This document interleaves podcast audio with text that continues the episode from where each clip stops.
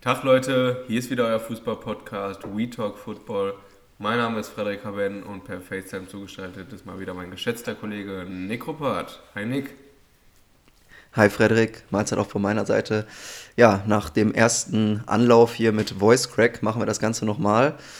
Ja, Hallo erstmal und nach einer längeren Pause, jetzt eine Woche nicht da gewesen, müssen wir uns erstmal dafür entschuldigen, dass die letzte Folge leider nicht hochgeladen werden konnte. Wir hatten da ein bisschen technische Probleme, beziehungsweise, ja, um das mal so ganz kurz darzustellen, Frederik hat die Folge geschnitten, mir zukommen lassen. Ich wollte sie hochladen, nur ich konnte sie leider nicht runterladen über mein Handy und auch nicht über den Laptop und ähm, ja, leichte Schwierigkeiten. Ich hoffe, das kommt heute nicht vor, aber wenn ihr das hört, kann es ja schon gar nicht der Fall sein. Ja, wir sind hier mal wieder zusammengekommen, um uns den Bundesligaspieltag ähm, ja, genauer anzugucken, zu analysieren. Das ist der 29. Bundesligaspieltag. Es ist so langsam, aber sicher, ja, Crunch-Time. Und ja, Frederik, zuallererst aber mal, wie geht es dir? Was hast du die Woche so getrieben?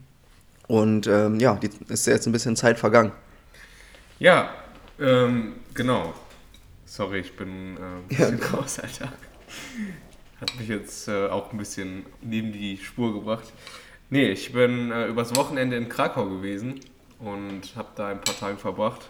War auch sehr schön. Alles ein bisschen kleiner als in Budapest, alles ein bisschen ruhiger, aber trotzdem sehr eine schöne Zeit gehabt. Ähm, sehr lecker gegessen auch. Und ähm, ja, gestern waren wir dann noch in Auschwitz das ist ja auch in der Nähe von Krakau. Das war dann äh, ja ziemlich heftig, ziemlich krasse Eindrücke, aber auch äh, fand ich sehr wertvoll für mich. Ähm, sehr wichtig, sowas auch mal gesehen zu haben. Ähm, und ja, deswegen aber trotzdem ein nettes Wochenende gehabt. Und ja, wie sieht es denn bei dir aus? Also eine Geschichtsstunde gehabt, auch gut.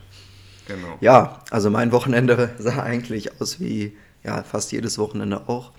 Nur der Samstag war ein bisschen verändert. Also diesmal gab es nicht äh, den entspannten Samstag auf der Couch, sondern es mussten ein paar Sachen vorbereitet äh, werden für unsere neue Wohnung. Und ähm, da ich ja jetzt bald ausziehe, ne, um das jetzt mal, äh, also was heißt ausziehe, umziehe und auch gleichzeitig ausziehe, um das mal hier äh, ein bisschen zu, genauer zu erläutern. Und ja, da musste ein bisschen was geregelt werden und ein bisschen was getan werden, äh, geputzt werden, um genau zu sein. Voll mein Ding. Und äh, ja, ein paar Stunden dort verbracht und ähm, dann gegen Abend noch gut essen gewesen. Am Sonntag dann Matchday gewesen. War eigentlich, ja, dafür, dass wir nicht gewonnen haben, echt ein gutes Spiel. Aber gibt so Tage. Ich wollte gerade sagen, hat ja, das war Putzsession überhaupt noch die Körner um 90% Gras? Äh, 90 Boah, ich muss sagen, ich muss sagen, irgendwie hatte ich einen sehr, sehr guten Tag, was die Luft äh, anging. Wir haben ja Donnerstag auch schon im Pokal gespielt da schon 90 äh, abgerissen, Sonntag wieder 90 und äh, irgendwie momentan ist die Lunge gut äh, ja, dabei. Heute Morgen im äh, Fußballspezialfach auch schon einen äh, Shuttle-Run-Test gemacht. Also momentan äh, muss der Körper leiden, aber irgendwie wehrt er sich auch nicht. Also ist alles ganz entspannt gefühlt. Nur die Adduktoren machen gerade ein bisschen zu, aber da vertraue ich auf unseren Physio Lutz. Der macht das schon heute Abend und dann ist auch alles wieder gut. Erstmal auf die Massagebank. Das sind mir die Liebsten. Ja gut, ich würde sagen, dann können wir uns auch direkt schon mit dem Ernst des Lebens befassen. Äh, mit der Bundesliga. Und äh, ja, möchtest du gerne durchstarten? Ja, ich kann gerne anfangen. Also das Spiel am Freitag, wie immer in der chronologischen Reihenfolge hier. Ähm, Stuttgart gegen Dortmund äh, ja, der VfB verliert 2 zu 0 zu Hause gegen Dortmund. Am Ende muss man sagen, gar nicht mal so verdient. Äh, klar nutzt Dortmund die Chancen dann einfach konsequenter aus als äh, Borussia Dortmund, aber ich glaube schon, dass da mehr drin war. Ähm, Nochmal zu Beginn gute Besserung an Gio Reyna, der sich wieder nach, glaube ich, schon ja, fünf, fünf, sechs Minuten müssten das gewesen sein, äh, verletzt hat und das ist auch dann das Saison aus für den Jungen Ami, aber ja, es tut, tut einem schon leid. Der ist gerade wieder zurückgekommen, ist ein großes Talent und äh, dann muss er sofort wieder ausgewechselt werden. Am Ende muss sich Dortmund aber nicht beschweren, weil der eingewechselte Julian Brandt einen Doppelpack schnürt. Freut mich auch für ihn. Ähm, hat, glaube ich, sogar für seine Verhältnisse eher sogar ein schwächeres Spiel gemacht, aber dafür hat es dann vorm Tor gestimmt. Und ich glaube, das wird sein Selbstbewusstsein auch wieder aufbauen.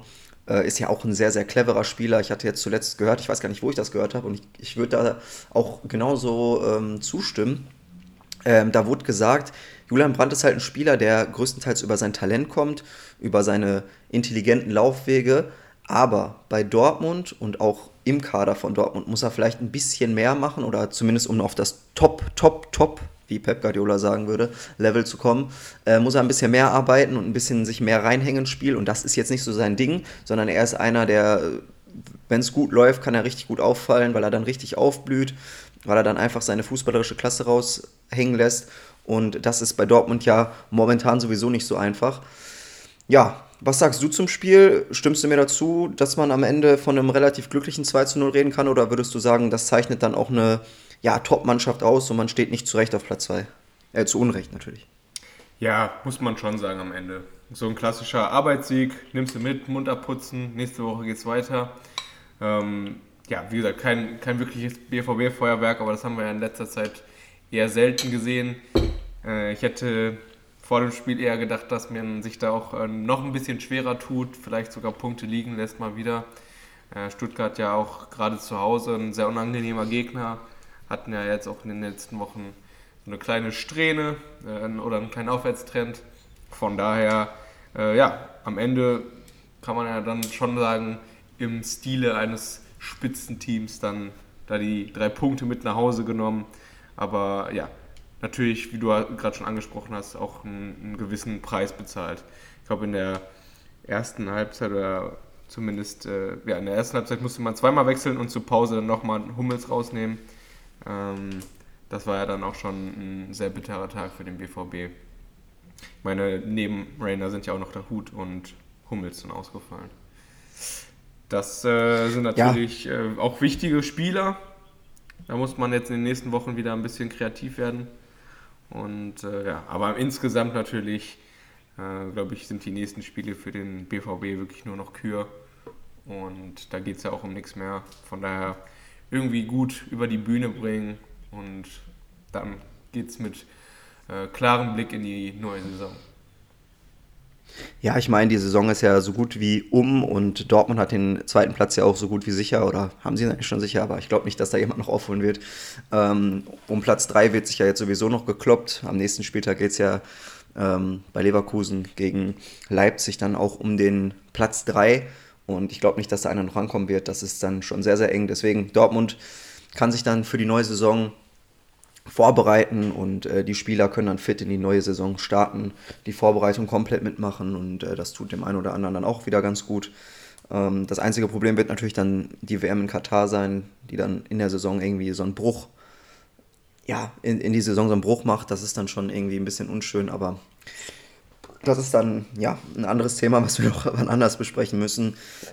Es ist natürlich schade auf der anderen Seite, dass der VfB Stuttgart sich nicht belohnen konnte weil, wie wir gerade gesagt haben, für Dortmund geht es halt nicht mehr um viel.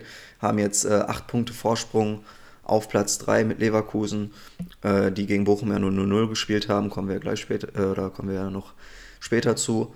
Ähm, ja, und für Stuttgart bleibt es da unten weiter eng. Man hätte sich jetzt mit einem Sieg oder einem Punkt, also zu, mit einem Sieg hätte man sich auf jeden Fall erstmal befreien können von Bielefeld und Hertha, die aber auch beide verloren haben. Und ähm, ja, Stuttgart bleibt weiter sehr, sehr schwach vom Tor. Aber ich muss ganz ehrlich sagen, das sind dann auch am, am Ende sind es einfach die Nerven. Also ich glaube, die Jungs können das alle, sei es ein Kalajdzic, sei es ein Thomas, sei es ein Fürich oder auch Mamouche. Die stehen aber in den letzten Wochen immer wieder vom Tor und man hat das Gefühl, dass sie nicht so den, ja, also dass sie den Kopf nicht ausstellen können. Das ist auch wahrscheinlich nicht einfach. Ich kann mir das sehr gut vorstellen, erst recht, wenn man dann hier und da auch die ein oder andere Torschance vergeben hat. Und ja, sie müssen jetzt einfach dranbleiben. In der nächsten Woche geht es, glaube ich, gegen Hertha. Ich glaube, da kommt es direkt zum Duell. Und das wird dann auf jeden Fall eine kleine Vorentscheidung, weil man kann sich da richtig ja, eine, eine gute Ausgangslage verschaffen. Ist irgendwo ein Sechs-Punkte-Spiel. Und auf der anderen Seite kann man den Schwung dann auch mitnehmen für die letzten Spiele, oder? Ja, definitiv. Gerade in der Ausgangslage. Ähm, Hertha ja aktuell auch ähm, wieder ziemlich neben der Spur da muss man dann ähm, ja, alles reinwerfen und äh, zumindest einen Punkt holen. Der würde ja zumindest äh, bedeuten, dass man vor Hertha bleibt. Von daher, da darf man auf keinen Fall verlieren. Und äh, ja, da bin ich gespannt. Ich glaube aber, Kalajdzic ist auch schon wieder verletzt irgendwie, oder? War zumindest nicht im Kader. Ähm, das ist ja dann auch immer so eine ewige Tragödie, wenn du dann nicht immer alle Leute fit hast. Gerade ja auch erst zurückgekommen und äh, ja eigentlich auch sehr gute Partien abgeliefert, äh, wieder ähm, seine Tore gemacht im Zusammenspiel mit Bonasosa. Und äh, ja, so richtig Spieler brauchst du ja natürlich auch. Aber ja, so ist der Fußball. Dementsprechend, ähm, ja, nächste Woche alles reinwerfen und dann äh, hoffentlich äh, ja, überm Strich bleiben. Ist, glaube ich, die Devise. Ja, ja, hoffe ich auch. Alleine, ähm, was die Fans da auch immer abreißen bei Stuttgart, das ist wichtig für die Liga, so einen Verein weiterhin in der Bundesliga sehen zu dürfen. Und die spielen ja auch gut. Es ist ja nicht so, dass sie irgendwie maßlos unterlegen sind, sondern es ist in der Saison ja größtenteils an der Chancenverwertung oder auch an individuellen defensiven Fehlern festzumachen, warum sie da unten drin stehen. Und ich glaube, zur neuen Saison wird man das dann auch besser machen und ähm, wird auch die Ausfälle, ach die Ausfälle sag ich schon, die Abgänge auffangen können, so viel mehr. Und äh, deswegen mache ich mir da wenig Sorgen. Man hat da gute Leute am Werk und ich hoffe jetzt einfach, dass sie gegen Hertha gewinnen, weil dann wünsche ich schon eher der Hertha den Abstieg, als recht nach dem, was am Wochenende passiert ist. Aber da wollen wir, wie gesagt, auch noch später drauf kommen. Ich glaube, wir können zum zweiten Spiel gehen. Sollen wir mit Bayern weitermachen? In der Reihenfolge hier bleiben oder hast du eine andere Reihenfolge dort? Nee, ich habe tatsächlich auch Bayern stehen. Bayern gegen Augsburg. Ja, dann kannst du gerne anfangen, wenn du Lust hast. Ja, am Ende ein sehr ähm, ja, un unspektakuläres 1-0 der Bayern. Da war nicht viel drin. Ich glaube, alle hatten so ein bisschen das äh, ja, Rückspiel vor Augen. Dementsprechend ähm, ja, kein, auch kein Feuerwerk, das da abgeliefert wurde, muss man auch so sagen. Haben sich da ein wenig abgemüht. Aber kann man ja auch sagen, dass ähm, Augsburg in den letzten Wochen eigentlich einen ganz guten Job gemacht hat. Haben ja auch äh, gerade so, einen, so einen gewissen Aufwärtstrend. Ähm, stehen zwar immer noch auf Platz 14, aber zumindest äh, haben sie sich ja da unten so ein bisschen rausgespielt. Und von daher, ja, keine, keine Glanzleistung der Bayern, aber am Ende kommt es ja, glaube ich, für alle auch ähm, auf, auf heute Abend an. Da zählt es dann. Und da bin ich echt mal gespannt, ob man da so den Schalter umlegen kann. Weil, ich weiß nicht, irgendwie habe ich in den letzten Wochen nicht den Eindruck gehabt, dass die Mannschaft bei 100% ist und das brauchst du einfach, um ja, ins Champions League Halbfinale einzuziehen. Auch gegen eine Mannschaft wie Villarreal, die ja auch im Hinspiel gezeigt hat, wie eklig sie sein kann. Und ja, da mache ich mir so ein bisschen Sorgen. Ähm, gab ja auch wieder die Diskussion um Leroy Sané, der ja aktuell wieder so ein bisschen die Schultern schleifen lässt, habe ich das Gefühl aber auch generell im Team. Da ist, da ist nicht gerade dieser, dieser Spirit, dieser Bayern-Spirit drin, dieser Schwung, äh, diese Dominanz, die sie ja normalerweise ausstrahlen. Von daher bin ich mal gespannt, was das heute Abend gibt. Ich habe irgendwie ein, ein ganz komisches Gefühl im Magen. Das ist erstmal schlecht, das zu hören, weil du sagst ja dann gerne auch im Nachhinein, ja, ich habe es ja gesagt. Aber ich hoffe mal, dass Bayern wieder da sein wird, weil meistens sind, die, sind sie einfach in diesen Spielen auf den Punkt da. Genauso wie es Real Madrid im Rückspiel war gegen ähm, PSG oder wie Bayern auch zuletzt gezeigt hat gegen Salzburg. Und es gab in den letzten Jahren immer mal wieder Spiele, wo sie zurückgekommen sind, auch in auch nach Hinspielniederlagen. Das Gute ist, das hat ja auch Nagelsmann unterstrichen, dass man nur ein Gegentor kassiert hat und dass man das jetzt ausnutzen kann, indem man seine Torgefahr nach vorne hin wieder ausstrahlen kann, dass man wieder alles nach vorne gibt. Ich glaube auch wieder, dass die Formation so ein bisschen umgestellt wird. Ähm, es wird Davis wieder reinkommen, es wird äh, hoffentlich wieder Lucas Hernandez reinkommen, die dann im Aufbau auch einfach nochmal ein bisschen besser sind, als es ein Nianzu ähm, oder auch ein Upamecano ist.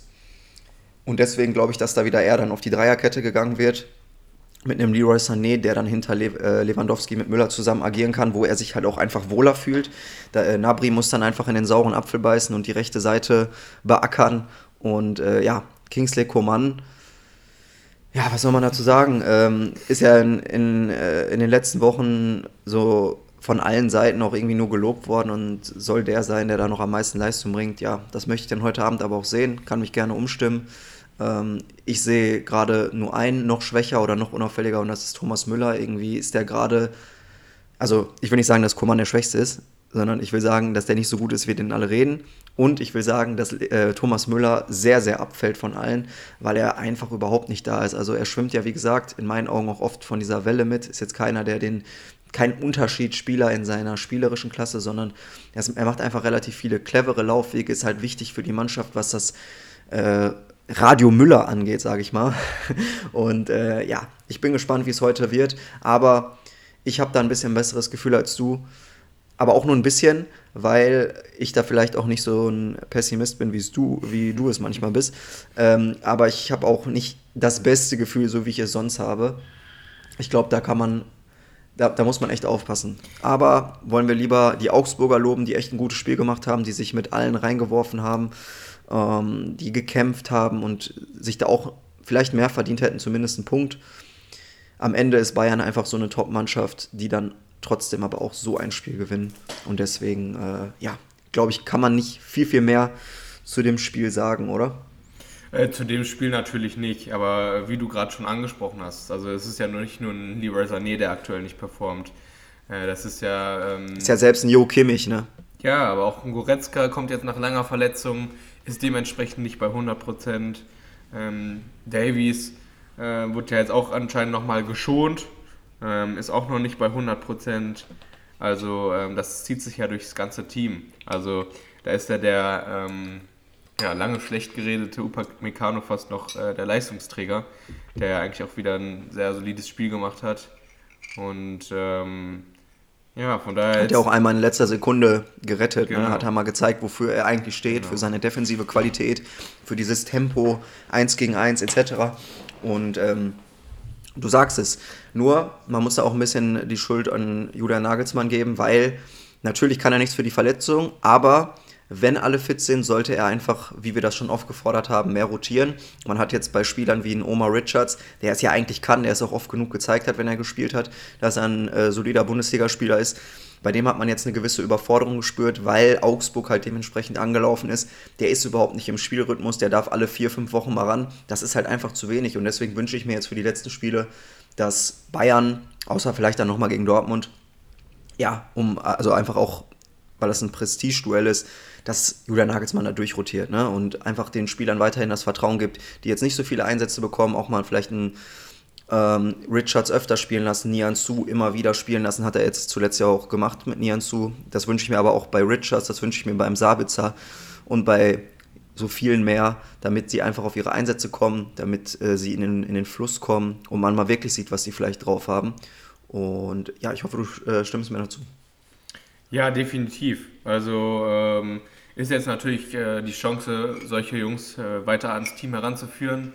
Und ähm, ja, dann muss man vielleicht im Sommer nicht ganz so viel Geld in die Hand nehmen, wenn die dann äh, ja, weiter eingegliedert werden und äh, dadurch auch ähm, wirklich äh, Optionen fürs Team werden.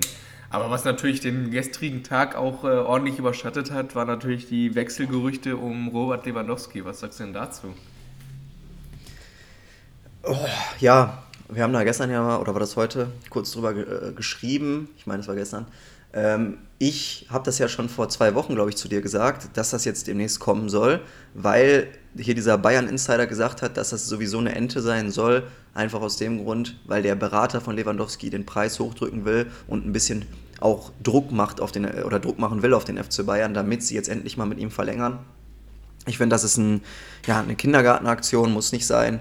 Aber ja, ich kann auch verstehen, dass er seine Zukunft geklärt haben will, weil wenn er wechselt, dann wahrscheinlich auch jetzt, um ja, nochmal den letzten Vertrag zu unterschreiben, wahrscheinlich seiner Karriere für die letzten zwei, drei Jahre. Und ähm, ich glaube da persönlich auch nicht wirklich dran. Ich glaube auch nicht, dass Bayern Interesse daran hat, einen Stürmer zu suchen für die neue Saison, der genau auf Lewandowski-Niveau ist, sei es von den Toren, sei es von den Spielen, die er im Jahr macht äh, und so weiter. Das, das ist eigentlich gar nicht möglich. Da muss man ja schon fast an Haaland rangehen und bei ihm weiß man ja, wie verletzungsanfällig er ist. Deswegen, ich kann mir das nicht vorstellen und es wäre auf jeden Fall auch ja, für die Marke Bayern wäre es schlecht, wenn ein Lewandowski wechseln würde. Ja, also ich bin auch eher skeptisch, weil man sich dadurch, dadurch wirklich selber ins Knie schießen würde. Das wäre wirklich äh, eine große Katastrophe meiner Meinung nach. Ähm, wobei du ja auch schon gesagt hast, von den drei Topstars sollen ja nur zwei verlängern. Mit äh, Neuer mhm. und Müller wäre das ja dann vielleicht der Fall. Lewandowski würde dann gehen. Würde ja dementsprechend dann stimmen. Aber da habe ich auch schon gesagt, dass ich mir das eigentlich gar nicht vorstellen kann. Und von daher kann ich mir auch sehr gut vorstellen, dass es äh, Vertragspoker ist und ähm, man die Bayern natürlich unter Druck setzen möchte, weil ähm, wenn das stimmen sollte, dann müssten die Bayern wirklich schon was in der Hinterhand haben. Andererseits, äh, äh, anders kann ich mir das wirklich nicht, nicht vorstellen, dass man ähm, da ja so unvorbereitet ähm, ja, seinen Top-Stürmer abgeben sollte, den man ja eigentlich, wie du schon sehr schön erklärt hast, nicht, nicht wirklich adäquat ersetzen kann. Also selbst in Haaland. Also Oder klar, langfristig gesehen wäre das vielleicht eine ganz interessante Option, aber du hast gesagt, viel zu verletzungsanfällig und ähm, ja, wenn du die halbe Saison dann mit Choupo-Moting spielen musst, dann ähm, ja, wird es schwierig. Von daher, ich hoffe nicht. Oder, oder du hast, oder du nimmst jetzt ein komplettes Umdenken vor und äh, gehst halt auf eine ganz andere Taktik in Anführungsstrichen und äh, Nagelsmann zieht seine Fünfer-Dreierkette auch weiterhin auf. Und Versucht das Ganze dann auch auf.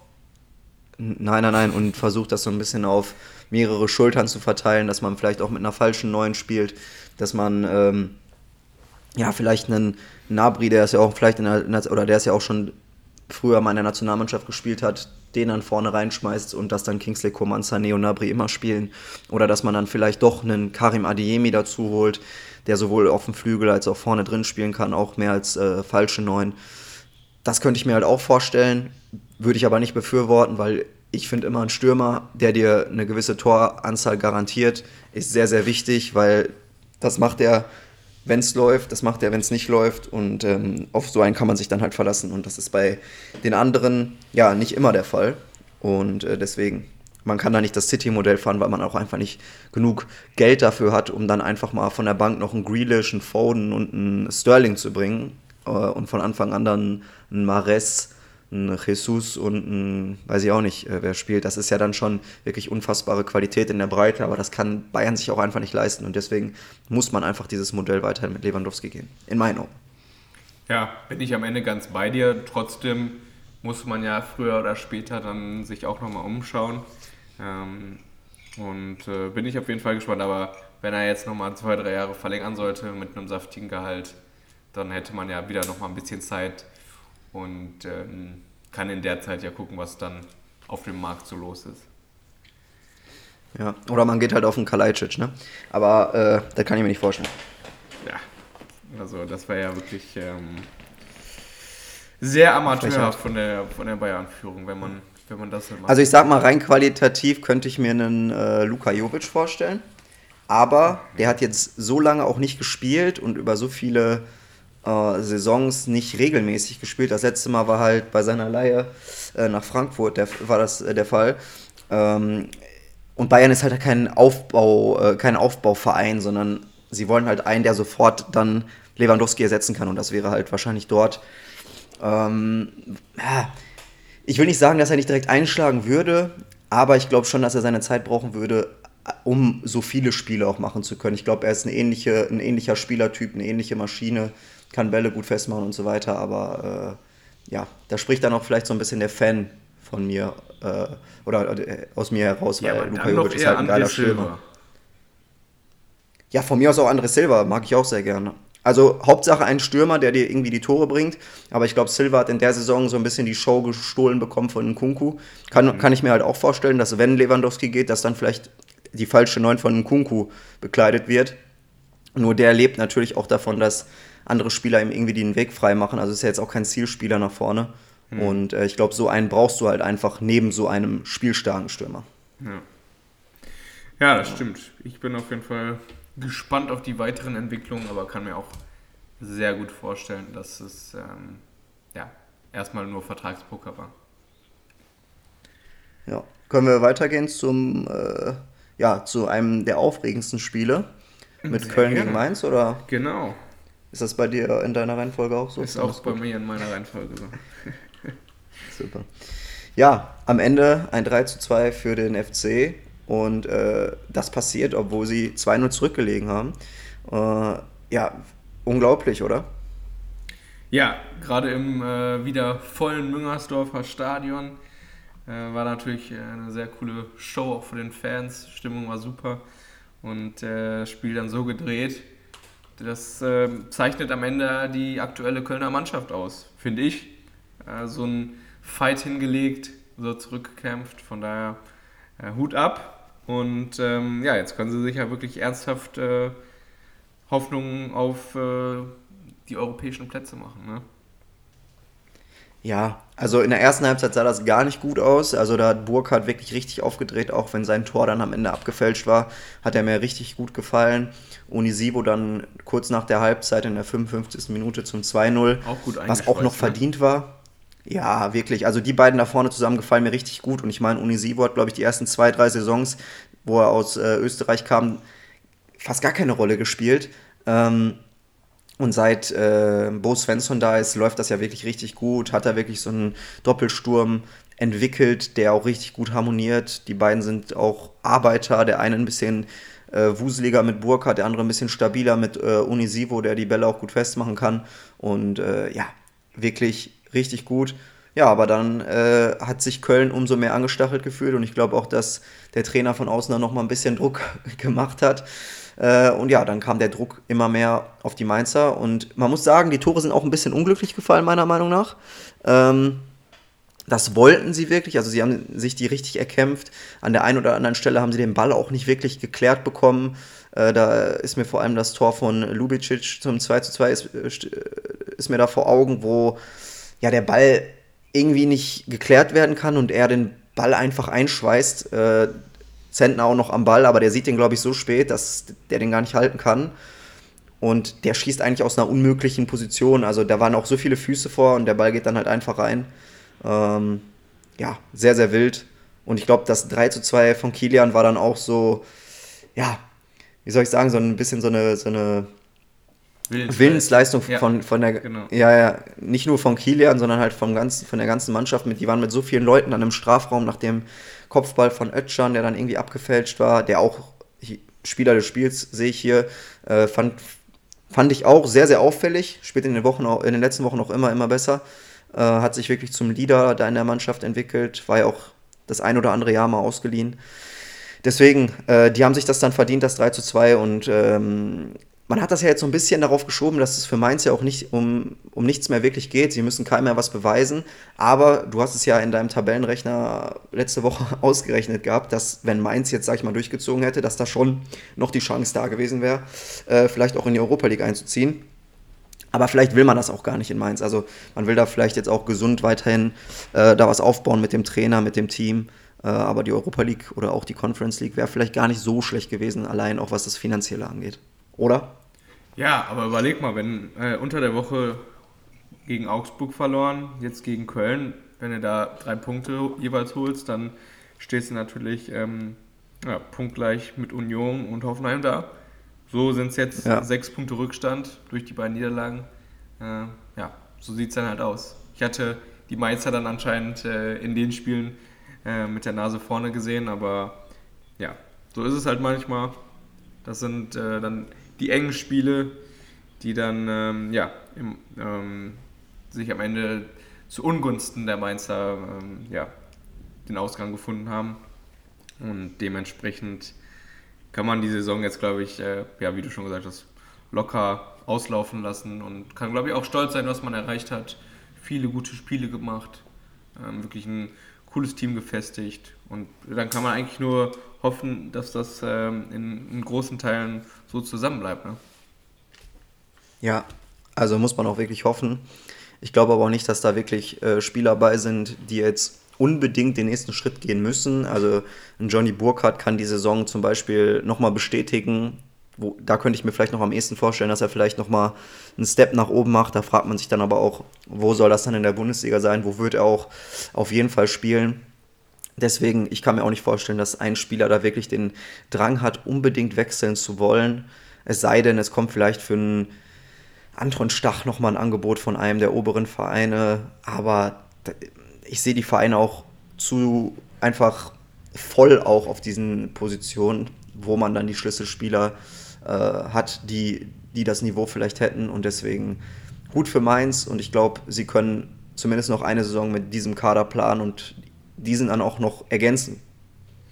Ja, wobei ich hätte, glaube ich, ein Gerücht gelesen, dass irgendwie Dortmund an, ich weiß gar nicht, ob das San Just war oder Niakate, ich glaube sogar San Just, ähm, dran ja, aber guck mal, Saint-Just spielt jetzt ja auch schon seit ein paar Wochen gar nicht mehr, weil er ja verletzt war, glaube ich. Und äh, man hat das da jetzt mit Bell, Hack und Niakate gespielt und es läuft trotzdem gar nicht mal so schlecht. Und ich glaube, so einen Innenverteidiger in so einer Dreierkette kriegt man dann schon noch eher ersetzt als einer, der, der, der jetzt schon über zehn Saisontore geschossen hat, wie ein Burkhardt oder wie so ein äh, ja, Fädenzieher wie ein Anton Stach, der wirklich eine erste Bombensaison spielt. Und auf der Innenverteidigerposition wird man dann vielleicht einen Amos Pieper holen oder irgendwas Ablösefreies. Da wird das Management schon ihre Aufgabe machen, kann ich mir gut vorstellen. Ja, also da mache ich mir am Ende auch keine Sorgen. Es ging jetzt nur um einzelne Spieler, die da eventuell ähm, ja, abgehen. Was ich auch, ich mich letztens noch mit jemandem unterhalten, der meinte, dass äh, die Bayern doch äh, Schlotterbeck holen sollten, nur um sie den Dortmundern, äh, um ihn den Dortmundern wegzunehmen, damit ähm, die da nicht eine super Innenverteidigung aufbauen mit Süle und Schlotterbeck. Äh, eventuell dann noch mit Hummels, je nachdem wer da noch bleibt. Ähm, was hältst du davon? Ja, Quatsch mit Soße. Okay. Gut. Also, du hast einen Hernandez für 80 Millionen geholt. Der verdient auch nicht ganz so wenig. Wenn du den jetzt für einen ähnlichen Preis wieder verkauft bekommen würdest, würde ich sagen, okay, dann spielt er auch irgendwo eine Rolle. Aber nur um den Dortmundern den nicht zu lassen, Weiß ich jetzt nicht. Also finde ich dann schon sehr, sehr schwierig. Nein, der also verdient klar, ja dann noch mal ein bisschen ja was. einen guten Innenverteidiger geholt. Also es ist jetzt nicht, dass er den äh, 34 Spieltage auf die Bank setzt, aber äh, nur, dass man, dass man den sich quasi nicht durch die Finger gehen lässt. Nee, ich glaube, man muss bei Schlotterbeck bedenken, dass er halt auch Linksfuß ist. Bei Linksfüßen ist es ja oft so, dass sie halt meistens auch reine Linksfüße sind äh, und halt auch nicht auf der anderen Seite spielen können. Das sind ja die wenigsten. Ähm, siehe Arjen Robben, das ist natürlich nochmal ein Extrembeispiel. Aber in der Offensive ist es halt auch nochmal was anderes als in der Innenverteidigung. Und Rechtsfüße kannst du gefühlt auf beiden Seiten spielen lassen, auch wenn sie lieber mit dem rechten Fuß rechts spielen und die Linksfüße mit dem linken Fuß links. Und wenn Schlotterbeck mit seinem linken Fuß halt links spielt, dann ist da halt nur Hernandez. Und wenn der fit ist, spielt der normalerweise auch. Der ist dann vielleicht auch nochmal ein bisschen dynamischer und schneller. Ähm, erst recht in der Dreierkette. Und ja, nebeneinander kann ich mir die beiden halt auch nur in der Dreierkette vorstellen, aber ist halt die Frage, ob Nagelsmann da drauf setzt in, den, äh, nächsten, in der nächsten Saison zum Beispiel. Hm. Und ich glaube, bei Dortmund sieht er dann auch irgendwo mehr Perspektive und kann da halt wirklich äh, vielleicht auch eine Ära prägen zusammen mit Niki Süle. Ähm, wenn man da jetzt wirklich mal aus den Strümpfen kommt und bei Dortmund diesen Umbruch einleitet, dann sind die beiden in der, in der zentralen Innenverteidigung schon wirklich ein super Duo. Und ich glaube, das sieht er halt auch irgendwo. Und er sieht sich da jetzt nicht in der French Connection mit Hernandez, Pavard, Upamecano und Nianzou. Äh, das ist für mich halt auch irgendwo ein Argument. Ja. Okay, okay. Siehst du das, siehst du das nicht so? Doch, doch, ich sehe das, ich sehe das auch so. Ich fand das nur einen interessanten Gedankengang, den ich mal mit dir diskutieren wollte, aber hatte dann am Ende auch äh, eine ähnliche Meinung. Und ja. ähm, war dann eher der Meinung, dass man den dann von Dortmund weg lotst irgendwann anstatt den jetzt direkt ja. zu holen, aber ja. Ja, bringt, bringt ja auch viel mehr, glaube ich. Genau. Ja, ist dann irgendwie wie, wie eine Laie schon jetzt, dass man den nach Dortmund äh, ziehen lässt und dann macht er sich da halt gut und dann holt man ihn irgendwann. Aber nein, es gibt so viele Innenverteidiger, ähm, die auch dementsprechend gut sind und äh, deswegen muss man sich da jetzt nicht um Nico Schotterbeck so große Sorgen machen, auch wenn das ein super Junge ist. Der muss das jetzt auch in der neuen Saison erstmal noch bestätigen. Ähm, deswegen wäre es vielleicht auch mit Bayern ein bisschen zu früh. Wir haben es jetzt bei Upamecano gesehen, er hat schon ein paar gute Saisons auch bei Leipzig gespielt. Der braucht jetzt bei Bayern auch ein bisschen. Deswegen alles ganz entspannt. Und ich glaube, dann können wir auch jetzt zu Wolfsburg gegen Bielefeld kommen. Ja, sehr gerne. Am Ende ja ein sehr deutlicher Sieg der Wölfe. Mal wieder ein, äh, eins der besseren Spiele gezeigt. Ich würde sogar fast sagen, ein sehr gutes Spiel.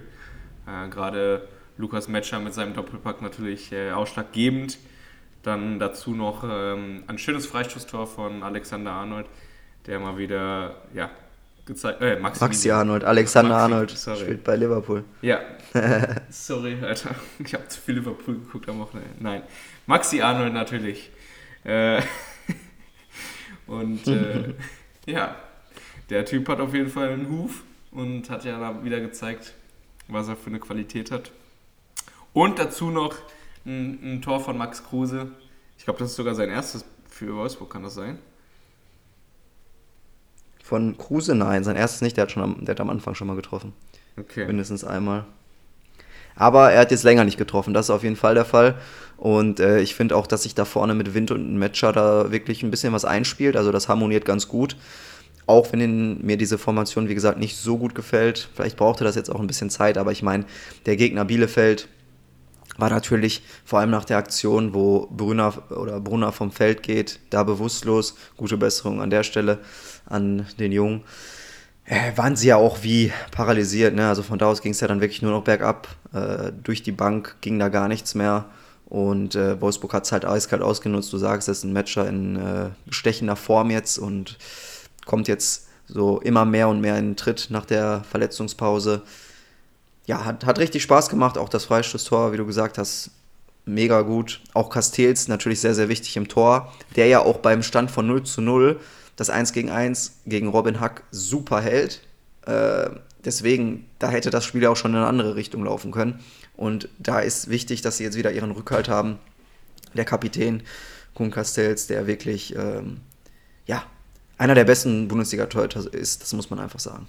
Ja, das habe ich auch die Wochen davor schon gesagt. Also es macht halt schon einen Unterschied, ob du einen Perwan im Tor stehen hast oder einen Castells. Ja, äh, das hast du gesagt, ähm, ja, dafür steht er hinten drin. Super gemacht. Qualität gezeigt. Und ja, dann kann man auch schon mal Bielefeld mit 4-0 nach Hause schicken. Für die es jetzt natürlich äh, ja, immer enger wird. So ein, so ein richtiger Trend ist da ja nicht zu erkennen, beziehungsweise eher ein negativer Trend. Ähm, mhm. Sind immer noch punktgleich mit, mit Hertha. Und haben natürlich auch noch das direkte Duell. Da kann sich dann natürlich alles entscheiden. Ähm, ansonsten Bayern, Köln, in Bochum und dann noch gegen Leipzig. Da holt man, glaube ich, nicht mehr so viele Punkte, oder? Ja, könnte echt eng werden jetzt für Bielefeld so langsam. Ich sehe sie jetzt auch trotz dem äh, verlorenen Spiel von Hertha gegen Union sehe ich sie da in der schlechtesten Position, einfach aus dem Grund, weil bei Bielefeld jetzt, oder weil Bielefeld jetzt in so einem richtigen Negativstrudel drin ist. Also sie haben jetzt, sie wissen, glaube ich, gar nicht mehr, wie es anfühlt, sich, äh, zu gewinnen. Und es wird jetzt halt auch einfach immer enger. Äh, das Restprogramm spricht, wie du gerade sagst, auch einfach nicht für Bielefeld. Ähm, die Hertha ja, hat es da ein bisschen leichter, wobei am letzten Spieltag trifft man ja auch auf Dortmund. Wobei, dann denkt man sich, hm, da geht es für Dortmund auch irgendwie um nichts mehr. Wer weiß, ob sie dann die Punkte irgendwie herschenken. Äh, will ich jetzt mal nicht hoffen. Aber ja, äh, ich, ich glaube, das wird auf jeden Fall eine sehr, sehr schwierige Kiste. Würde es Bielefeld nicht wünschen. Aber ich glaube, über kurz oder lang wird Bielefeld einfach von den Mitteln her auch in der Bundesliga einfach nicht bestehen können. Wenn man dann auf die nächste Saison so ein bisschen ja, blinzelt, wenn dann da wirklich jetzt Bremen und Schalke aufsteigen sollten, die haben dann einfach auch nochmal ganz andere finanzielle Mittel. Und dann wird Bielefeld immer weiter nach unten rutschen. So meine Prognose. Deswegen Überleg mal, glaube ich, dass man. Drei Tore in ja. den letzten neun Spielen. Das ist nicht so viel. Ja, das spricht natürlich Bände. Ne? Also da muss man sich wirklich äh, Sorgen machen und ob da jetzt ein Trainerwechsel vielleicht auch nochmal helfen sollte, wage ich zu bezweifeln. Aber einen neuen äh, Reiz setzen, warum nicht? Wobei die Spieler, glaube ich, eh in Alarmbereitschaft sind und wissen, worum es geht. Deswegen, ich glaube eher weniger, dass es noch einen Trainerwechsel geben wird. Ich glaube, dass man ja, so besonnen ist in Bielefeld und weiß, dass diese Mannschaft vielleicht auch in der nächsten Saison direkt wieder dafür gut wäre, den Aufstieg zu meistern äh, in der zweiten Liga. Und ähm, man hat Spieler, die noch entwicklungsfähig sind, die zum großen Teil auch aus der zweiten Liga kommen. Und die Abgänge, sei es ein Amos Pieper, wo der Vertrag ausläuft, oder auch ein ja, Patrick Wimmer, der ja mit Wolfsburg in Verbindung gebracht worden ist, wird man dann irgendwie auffangen mit irgendwelchen jüngeren Spielern, die ja, sich dann in der zweiten Liga beweisen wollen. Und ähm, deswegen, ich glaube, bei Bielefeld ist man so besonnen und wird dann zur neuen Saison aus der zweiten Liga neu starten. Und ich glaube, dass es für Hertha dann in die ja, Relegation gehen wird. Ja, ich bin gespannt. Ja, könnte ich mir auch sehr gut vorstellen. Also, gut, am Ende sind beide im Moment katastrophal. Von daher kann man da auch jetzt, glaube ich, keine ganz genaue Prognose abgeben. Aber äh, ja, mal schauen. Dann können wir direkt ja. zum nächsten Spiel kommen. Führt gegen Gladbach. Ja, die schon abgestiegenen. Äh, zwar noch nicht offiziell, aber Haben wir ja letzte Woche schon besprochen. Wird der Fall sein. Ja, äh, eine sehr offensive Ausrichtung in Form von den Spielern, die auf dem Platz waren, weil Leveling, Green und Regotta alle gespielt haben. Normalerweise hat man da ja eher Duziak gesehen, der dann auch nochmal ein bisschen defensiver ist. Ähm, und Tillmann ist ja eigentlich auch eher offensiv ausgerechnet, also Christiansen der einzige Sechser vor der Dreierkette. Äh, ja, da hat Leitl sich was überlegt. Das ist dann, ja, ich will nicht sagen krachend schief gegangen, aber man merkt so momentan, wo das so mehr und mehr dahin plätschert oder vor sich hin plätschert bei Gladbach, was diese Mannschaft eigentlich für eine Qualität hat. Wenn die mal Bock haben zu spielen, jetzt momentan spielen ja auch immer Embolo, Tyram und Player zusammen. Und vor allem Player konnte sich halt in den letzten Wochen immer mehr zeigen mit Toren und Assists. So auch diesmal wieder ein Tor und eine Vorlage. Tyram macht das andere Tor. Und ja, das kann dann richtig Spaß machen beim Zugucken. Und da fragt man sich, warum das in der Restzeit der Saison nicht so funktioniert hat. Und äh, ja, der neue sportliche Leiter von Borussia Mönchengladbach hat ja gesagt, er will alle halten. Ähm, da bin ich mal gespannt, ob die Jungs das auch wollen. Ich kann mir nicht vorstellen, dass sie sich noch eine Saison ja, ohne internationales Geschäft antun, in Anführungsstrichen. Im Endeffekt sind sie ja selber dafür verantwortlich, aber die sehen sich da ja irgendwie in, anders, in anderen Sphären. Deswegen bin ich echt gespannt, ähm, ob sie jetzt vielleicht den Spaß wiedergefunden haben und das Ganze so zusammenbleibt oder ob Gladbach sich da wirklich auf diesen großen Umbruch vorbereiten muss. Ja, ich wollte es auf jeden Fall auch ansprechen. Jetzt hast du es schon gemacht. Ähm, ja, also so. am Ende natürlich äh, die Qualität un, unbestritten. Du hattest ja schon die komplette Saison über hinweg quasi eine sehr klare Meinung, dass äh, man die lieber abgeben sollte und ähm, junge, hungrige Spieler holen sollte. Ähm, ja. wenn, man, wenn man das jetzt halt natürlich wieder sieht, dann kann man sich entweder denken, okay, die machen jetzt nochmal Eigenwerbung, um ähm, ja, mögliche Clubs auf, auf sich aufmerksam zu machen. Oder man könnte sehen, dass sie ja, sich gefangen haben und wieder zurück in die Spur gefunden haben. Äh, ich bin da auch noch nicht ganz entschieden. Wenn man natürlich das Interesse hat, äh, mit ihnen äh, weiterzuarbeiten, dann ist das ja natürlich erstmal auch ein positives Zeichen für die beiden. Und ähm, ja, dann bin ich, bin ich mal gespannt, wie man sich da oder wie die Spieler sich dann am Ende entscheiden. Äh, ich würde mir schon wünschen, wenn sie in Gladbach bleiben, einfach weil es natürlich auch ähm, gute Spieler sind, die auch Qualität in der Bundesliga ähm, ja, dann bleiben würde. Und äh, ja, ich kann mir halt auch schwer vorstellen, wo, wo die Reise hingehen soll für die beiden. Also mh, hm, ja, fehlt mir gerade so ein bisschen die Fantasie. Ja, also bei Thuram, der wurde ja immer wieder mit Italien in äh, Verbindung gebracht. Ähm, kann ich mir eigentlich auch vorstellen, aber ich weiß auch nicht, welche Mannschaft der da im Top-Bereich verstärken soll. Ähnlich wie Player, der nochmal so ein bisschen weiter jetzt zurückgezogen spielt auf der 10. Also ich glaube, der hat jetzt so wirklich seine Position auch in Gladbach gefunden und ich glaube schon, dass das gut harmonieren könnte. Ich mein, aber dann müssen die Jungs sich halt auch einfach im, ne? Genau, deswegen, ja, vielleicht wollen sie auch deswegen einfach nochmal einen neuen Vertrag irgendwo unterschreiben, nochmal was Neues machen. Kann, kann ich bei ihm noch nachvollziehen. Der hat ja auch ein bisschen in Gladbach gespielt, hat ja auch seine Leistung gebracht bei Tyram. Ja, weiß ich jetzt nicht. Also ähm, der hatte mal, glaube ich, eine, die erste Saison, die ganz gut war und danach ging es ja jetzt nicht mehr wirklich so positiv nach vorne, auch oft verletzt und so weiter. Deswegen, ja, mal schauen, wo er dann hinzieht. Vielleicht zieht der Name ja irgendwie nochmal in gewissen Ländern äh, bezogen auf den Vater. Aber ja, ich äh, bin da genauso gespannt wie du. Ich glaube, dass man schon einen Umbruch einleiten sollte. Natürlich nicht mit allen Spielern unbedingt, also man muss jetzt nicht alles abgeben, aber auch Ben Sabaini ist ja jetzt wohl im Gespräch bei Dortmund. Würde ich jetzt persönlich, wenn ich da einen guten Preis für kriege, auch machen. Auch relativ verletzungsanfällig. Ähm, Sehe den bei Dortmund, also würd, könnte mir den auch gut bei Dortmund vorstellen, weil er ein guter Spieler ist. Und man hat ja auch ein Backup in äh, Gladbach mit Luca Netz, der ja auch in der Saison oft genug gezeigt hat, dass er nicht nur ein Talent ist, sondern auch die Klasse hat, das direkt spielen zu können. Deswegen, ähm, ja, wenn man einen guten Preis dafür bekommt, machen und ähm, das dann in neue Spieler investieren, aber dann nicht auf der Position, sondern dann vielleicht eher in der Offensive, um da was Gutes ähm, ja, hinzubekommen, einen neuen Umbruch äh, einzuleiten und wieder in der nächsten Saison Richtung Europa League mindestens mal angreifen zu können.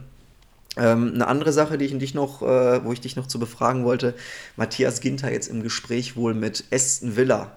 Äh, was hältst du denn davon? Ja, ja, wenn man dann halt keinen Top-Club findet, der einen haben will, dann wird es dann halt sowas wie Aston Villa. Keine Ahnung, was ich davon halten soll. Also, äh, keine Ahnung, ob die jetzt einen Großangriff starten und äh, vielleicht doch mal oben reinstoßen wollen oder was auch immer. Aber, also, was, was soll er da? Was äh, hat er da mehr als in Gladbach? Außer vielleicht die Premier League, aber ob er da dann auch bestehen kann, ist ja auch nochmal ein anderes Thema. Dementsprechend weiß ich nicht, ob das die richtige Entscheidung war. Also ich wenn ich dann nur die Option Aston Villa habe, dann bleibe ich, glaube ich, lieber in Gladbach. Ähm, aber ja, es ist seine Entscheidung. Ähm, mein Fall wäre es nicht, aber ja, ist natürlich dann auch wieder schade, dass so ein Spieler ins Ausland abwandert. Ähm, gerade nach England äh, und nicht der Bundesliga erhalten bleibt. Finde ich schon, schon bedenklich, sage ich mal. Ja, sehe ich genauso. Also Sehe ich auch nicht als Steigerung an. Geldtechnisch wahrscheinlich schon, aber sonst ist das halt echt ein relativ schwieriger Transfer in meinen Augen. Aber ich glaube nicht, dass man ihn jetzt großartig vermissen wird. Er steht ja jetzt nicht für äh, irgendwelche Offensivaktionen, sondern ist halt ein Verteidiger und ähm, ja, Gladbach wird da was finden. Äh, hat ja auch mit Weil, Friedrich eigentlich schon war, Man muss ja schon sagen, es war schon auch ein Führungsspieler in Gladbach. Also da darf man ihn jetzt Keine auch nicht so Frage. reden.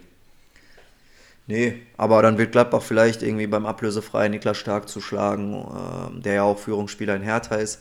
Hertha auch nochmal ein anderes Thema. Ich glaube, dass er auch äh, nicht ohne Grund nicht verlängert hat bei Hertha, nicht nur weil er Angst vorm Abstieg hat, sondern ich glaube, der fühlt sich auch dann im Endeffekt gar nicht mal so wohl dort. Und ich glaube, dass er leistungstechnisch ja auch schon oft genug bei der Nationalmannschaft dabei war und das auch nicht ohne Grund. Deswegen kann ich mir das eigentlich auch ganz gut vorstellen. Und äh, ja, soll Ginter es mal in Aston Villa versuchen. Ich meine, der Trainer mit Steven Gerrard baut sich ja da jetzt auch gerade so ein bisschen seine Dream Elf auf, ne? Mit Coutinho etc. Suarez stand ja auch mal im, äh, zur Debatte. Ja, schauen wir mal, was das gibt. Äh, in der Verteidigung können die bestimmt jemanden gebrauchen.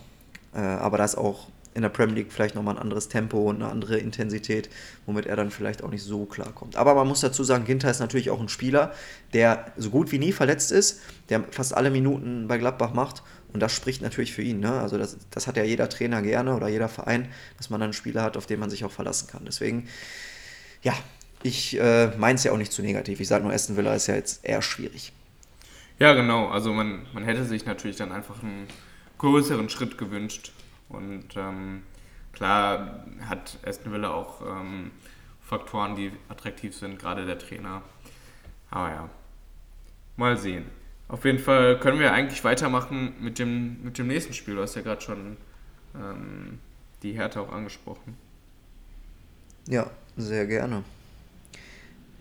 Ja, im Berlin-Derby Hertha gegen Union steht am Ende ein 1 zu 4 für Union Berlin zu Buche. Und äh, ja, Felix Magath hat sich klassisch vercoacht, hat einen sehr defensiven Ansatz erneut gewählt, ähm, konnte mit einigen, ja, das heißt mit einigen, vor allem mit einer Personalie nicht überzeugen. Das ist dann Eitschberger, der aus der A-Jugend kommt, den er dann für Mittelstädt, Plattenhardt und Björkan oder vor, vor den dreien gesehen hat äh, ja, auch mal einen Jugendspieler vor gestandenen Profis sehen. Ist ja auch alles schon gut, wenn er sich aufgedrängt hat im Training, aber das ging dann auf jeden Fall nach hinten los, weil das 0 zu 1 geht auf jeden Fall auf seine Kappe, muss man einfach so sehen.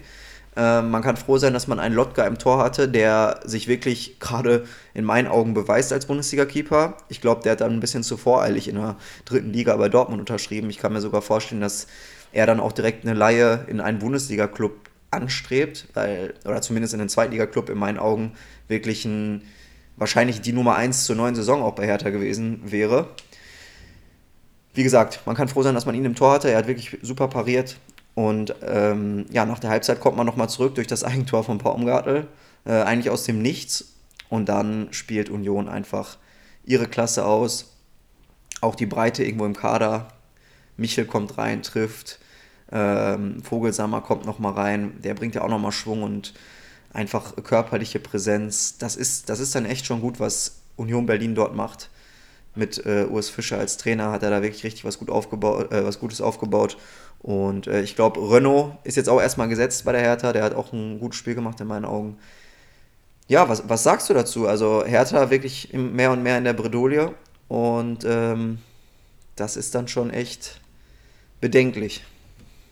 Ja, nach diesem 3-0-Sieg gegen Hoffenheim hatte man ja so ein bisschen Hoffnung, dass man den Bock umgestoßen hat und jetzt zumindest ähm, ja, vielleicht nochmal einige Punkte holt. So jetzt aber äh, bitter enttäuscht worden. War ja wieder äh, überhaupt nichts. Ich bin echt gespannt. Vielleicht muss man wieder den Co-Trainer an die Seitenlinie stellen. Ähm, keine Ahnung. Irgendwie, irgendwie muss man da jetzt nochmal reagieren, weil so bleibt man auf jeden Fall nicht in der Liga. Also das ist ja wirklich dann das Topspiel ähm, gegen Bielefeld. Da geht es um alles. Ich glaube, das, das entscheidet dann am Ende auch. Ich glaube, gegen Stuttgart auch noch, ne? Ja, ja, jetzt am Wochenende meine ich. Mm, ja, in, in zwei Wochen. Zu Hause dann. Ja, genau. Dann, ja, muss man auf jeden Fall da sein. Ich meine, gegen, gegen Union, klar, ein Derby, äh, hat man ja am Ende auch gesehen, was da dann für Emotionen hochgekommen sind. Können wir ja gleich auch noch drüber sprechen. Aber äh, da muss man sich auf jeden Fall eingestehen, dass man da gerade nicht mithalten kann und Union auf jeden Fall die Nummer 1 in Berlin ist. Ähm, deswegen heißt für die Hertha, glaube ich, wirklich maximal äh, Kräfte bündeln, für die beiden direkten Duelle und da dann halt so viele Punkte wie möglich holen. Und äh, ja, bin ich mal gespannt, was, was sich der Trainer Fuchs Magath da noch aus dem äh, Hut zaubert. Und ähm, ja, deswegen an dem Spiel auf jeden Fall wieder nichts geholt, ähm, wieder nicht wirklich als Team aufgetreten. Können ja jetzt äh, mal über die Aktion reden, dass da die äh, Jungspunde quasi vorweggehen in die Kurve und ihre Trikots dann ablegen ähm, auf Forderung der Fans und so ein Boyata als Kapitän äh, ja, früh abdreht und in die Kabine geht, zeigt ja auch, äh, dass es überhaupt nicht in der Mannschaft stimmt. Also das ist wirklich die größte Baustelle und ähm, ja, am Ende haben sich ja viele drüber aufgeregt. Ich kann in gewisser Weise auch die Fans verstehen die ja da wirklich äh, am meisten drunter leiden. Hm. Ich finde es echt schwierig, weil wenn ich, wenn ich so ein Team sehen würde, beziehungsweise Team ist ja fast der falsche Begriff, wenn ich so eine Truppe da sehen würde, dann würde ich glaube ich auch irgendwann ausrasten, mir Kragen platzen. Ich meine, die haben die Jungs ja jetzt nicht verprügelt oder so, die haben ja am Ende nur gesagt, zieht die Trikots aus, ihr seid es nicht würdig oder die zu tragen oder was auch immer. Ähm, würde ich gar nicht so hochhängen viele haben da jetzt wieder so ein, so ein riesen Ding draus gemacht. Wie kann man sich sowas an, äh, anmaßen ähm, äh, und äh, keine Ahnung was. Ich finde, das gehört halt einfach auch dazu. Die, die Jungs kommen äh, jedes Wochenende ins Stadion, versuchen das Team nach vorne zu peitschen und äh, geben da wahrscheinlich äh, jedes Mal 100 Prozent, was man von der Mannschaft halt nicht behaupten kann. Dementsprechend sind die wahrscheinlich noch viel mehr härter als ähm, die, der Großteil der Mannschaft, der da auf dem Platz steht. Ähm, und dann kann, man, kann man schon mal ein äh, bisschen, bisschen wütend werden, sage ich mal. Ja, natürlich sind die mehr härter. Ich meine, das sind äh, irgendwo die Ultras, das sind die, äh, ja, Fans, die mit 100% dabei sind. Aber was soll das Ganze jetzt bringen? Also die Mannschaft dann irgendwie fortzuführen, den irgendwie, vor allem den jungen Spielern dann so eine Angst zu machen, zu sagen, zieht das Trikot aus, sonst hat das wieder Folgen, dann einen Aufmarsch beim Training zu machen. Da kann man sich doch auch gar nicht darauf fokussieren, auf das Fußballspielen. Ich meine, wir haben es äh, letzte Saison bei Schalke gesehen, da wurden ja nochmal ganz andere Szenen äh, gezeigt, wo Spieler einfach gejagt worden sind zu ihrem Autos, äh, teilweise ähm, verkloppt worden sind. Das kann natürlich nicht angehen. Und wenn Hertha dann solche Bilder, zum Beispiel auch ein Suat Zerda, der hat letzte Saison noch bei Schalke gespielt, wenn er sowas im Kopf hat, ja, was, was erwartet man denn dann? Also die Spieler haben doch einfach auch Angst, Fehler zu machen. Und ich meine, man kann da jetzt auch, wie gesagt, ein bisschen den Trainer reinnehmen. Die Aufstellung war nicht gut gewählt. Die Jungs haben sich ja reingeworfen, aber Union war halt auch einfach besser. Union ist in ja, Sphären unterwegs, da geht es Richtung Europa. Und ähm, die spielen da ja, sehr leichtfüßig und das kann die Hertha halt einfach gerade nicht. Sie haben gezeigt gegen äh, Hoffenheim, dass da was drin ist, dass man was machen kann, aber das geht doch jetzt nur gemeinsam. Und wenn man sich dann noch die Ergebnisse anguckt von den anderen Spielen, dann ist noch nichts verloren. Man hat es immer noch in der eigenen Hand. Man spielt jetzt in den direkten Duellen gegen die Konkurrenz und kann sich da selber rausschießen. Und da braucht man die Fans, da braucht man keine Angst, da braucht man Support und keine, ja, ähm, Drohungen und deswegen, ich kann es überhaupt nicht nachvollziehen. Ich finde, äh, da ist äh, was überschritten worden. Ähm, der Hate in, im Internet ist ja schon schlimm genug, aber das ist heutzutage halt einfach so, so schlimm, so schlimm äh, das eigentlich ist. Aber das geht in meinen Augen zu weit, dann auf die Tatanbahn zu gehen und vor allem diese jungen Spieler dann ihr Trikot ausziehen zu lassen. Vor allem, was, was soll denn der Torwart äh, Lotka? Äh, natürlich ist das dann irgendwie so eine ähm, Kollektivbestrafung, aber was soll denn der Torwart Lotka da an dem Ergebnis machen? Also der war ja wirklich un ohne den hätte es wahrscheinlich, wäre das Spiel zweistellig ausgegangen und dann muss der Junge sein Trikot äh, ausziehen, der ist 20 Jahre. Ähm, das kann ich in meinen, also ich kann es überhaupt nicht nachvollziehen.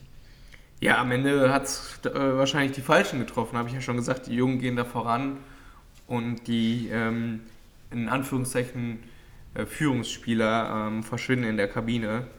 Ähm, das, das, wie gesagt, das äh, hat äh, natürlich die Falschen getroffen. Trotzdem, ähm, ja, würde ich mir als Fan, äh, als Fan auch ähm, ja, äh, Gedanken machen und auch ausrasten. Also wenn ich das sehe, wirklich, das, ich bin äh, wirklich fassungslos. Da, da, wird ja gar nichts angeboten. Also es geht ja einfach. Ja, aber hilft das denn jetzt? Diese Aktion hilft dir jetzt? Nein. Ja, aber das gehört nicht. dazu. Wenn, wenn du das nicht willst, dann hast du am Ende nur noch äh, Familien, wie in, was ich, in Leipzig im Stadion und dann wird da nett geklatscht. Aber das sind halt Ultras, die machen auch die Stimmung, die machen auch die Choreo. Und ähm, klar haben die aber bei jeder, bei, im Kopf und rasten dann aus. ja, aber bei jeglicher Form von Bedrohung. Je, bei jeglicher Form von Bedrohung geht es halt einfach zu weit in meinen Augen. Ja, äh, Gott, man muss keiner Mannschaft drohen. ist nicht wie in Schalke da äh, zum, zu ihren Autos. Ja, aber äh, ist, ja. das ist dann der nächste Schritt wahrscheinlich. Ja, keine Ahnung. Also, ich, also wie gesagt, finde ich ein bisschen drüber. Ich glaube, da ja, hat jeder seine eigene Meinung. sowas ja in in Fürth oder äh, wo auch immer nicht. Also das ist ja dann am Ja, okay, in Fürth rechnet man ja auch einfach nicht damit, dass, äh, dass man wirklich drin bleibt in der Liga. Und ähm, wir haben es ja auch schon vor ein paar Jahren, sag ich mal, in Stuttgart erlebt, wo die Fans auch äh, vor dem Stadion gewartet haben auf die Spieler. Aber da gab es dann halt einfach nur Ansagen und jetzt reißt euch mal zusammen und so weiter. Das ist dann halt auch einfach nochmal was anderes und das ist für mich gerade mal so die Grenze. Selbst das ist schon ja, alles andere als hilfreich. Klar kann man nach dem Spiel mal emotional werden, aber wie gesagt, ich sehe das mit den Bedrohungen einfach äh, als drüber an und ihr seid es nicht würdig, äh, in unserem Trikot zu spielen. Wenn das so ist, ja, dann spielen wir jetzt halt nicht mehr. Dann geben wir ab jetzt jedes Spiel auf und verlieren 3-0 und äh, dann sind wir ja, wirklich abgestiegen. Dann suche ich mir in der neuen Saison.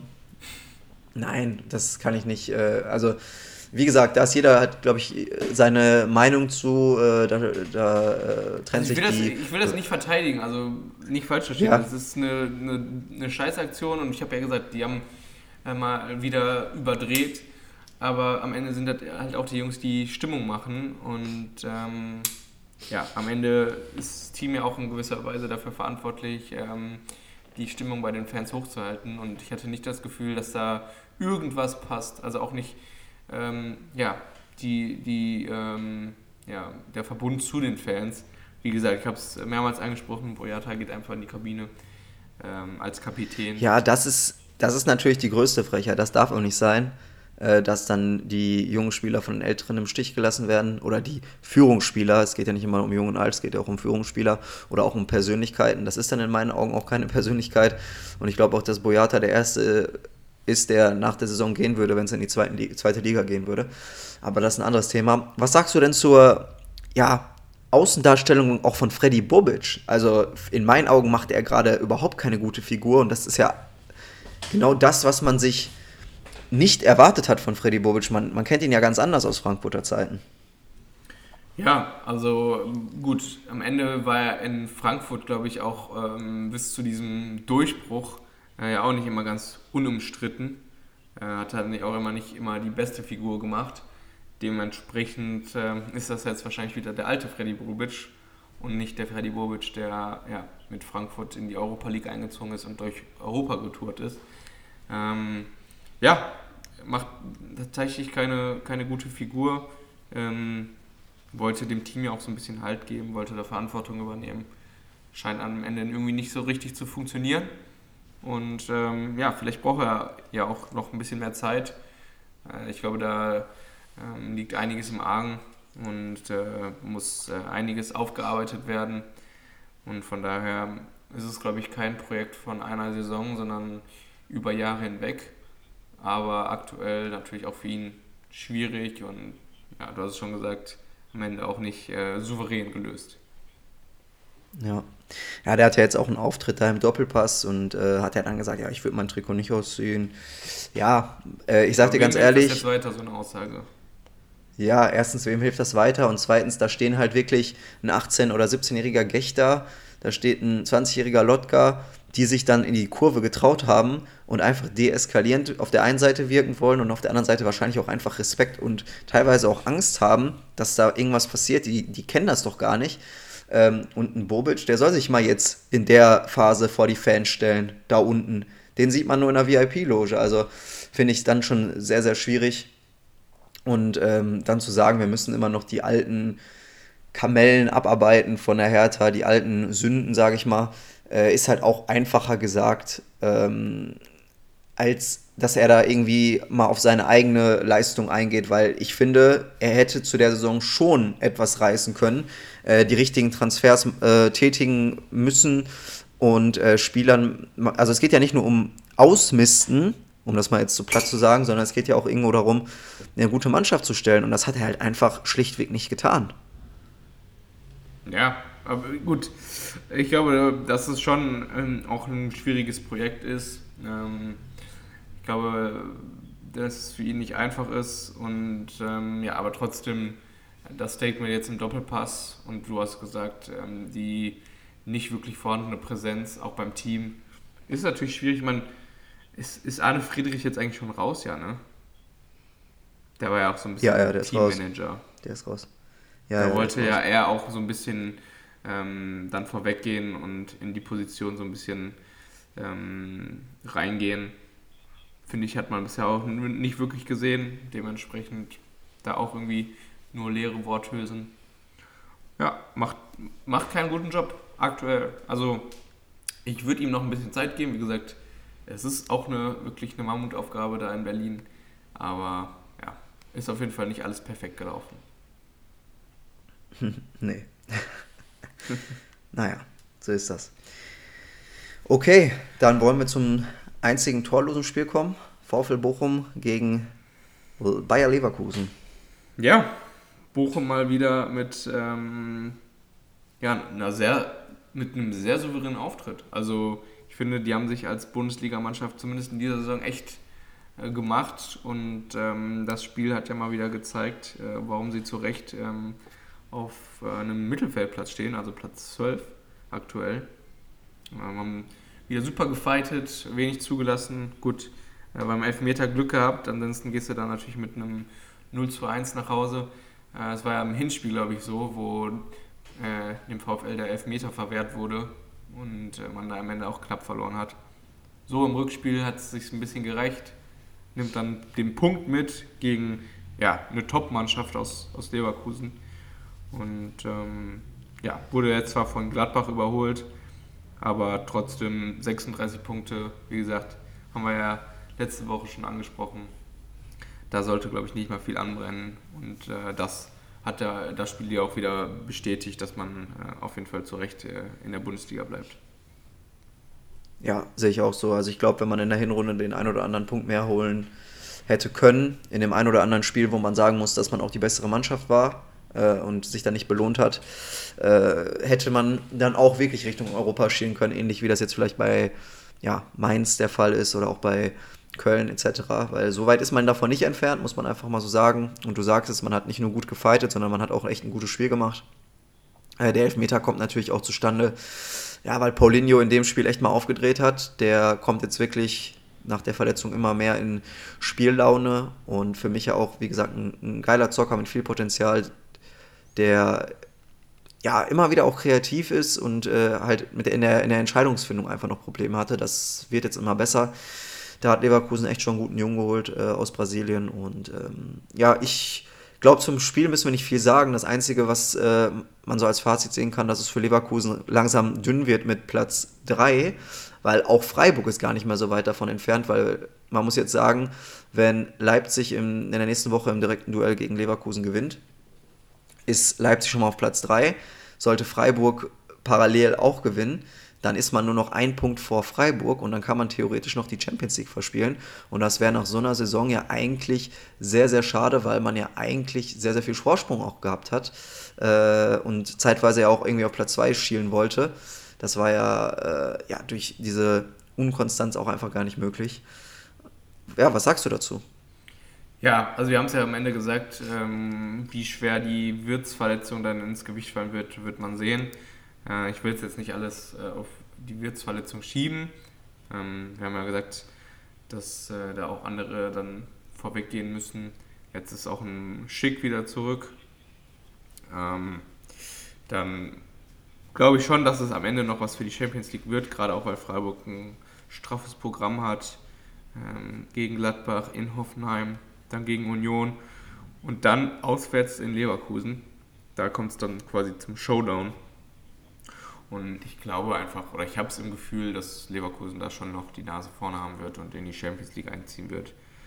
Ähm, würde, glaube ich, äh, der, der Liga und auch Freiburg bzw. Leverkusen, ähm, glaube ich, ganz gut tun, wenn Leverkusen in der Champions League spielt und Freiburg in der Europa League. Das äh, ja, macht für mich ich, mehr Sinn. Ich, ja, sehe ich auch so.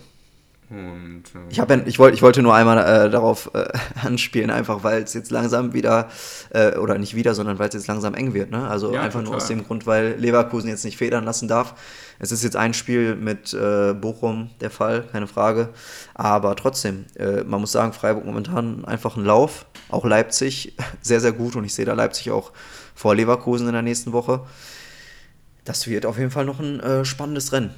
Ja, total. Tar ist ja auch verletzt aus, ausgewechselt worden.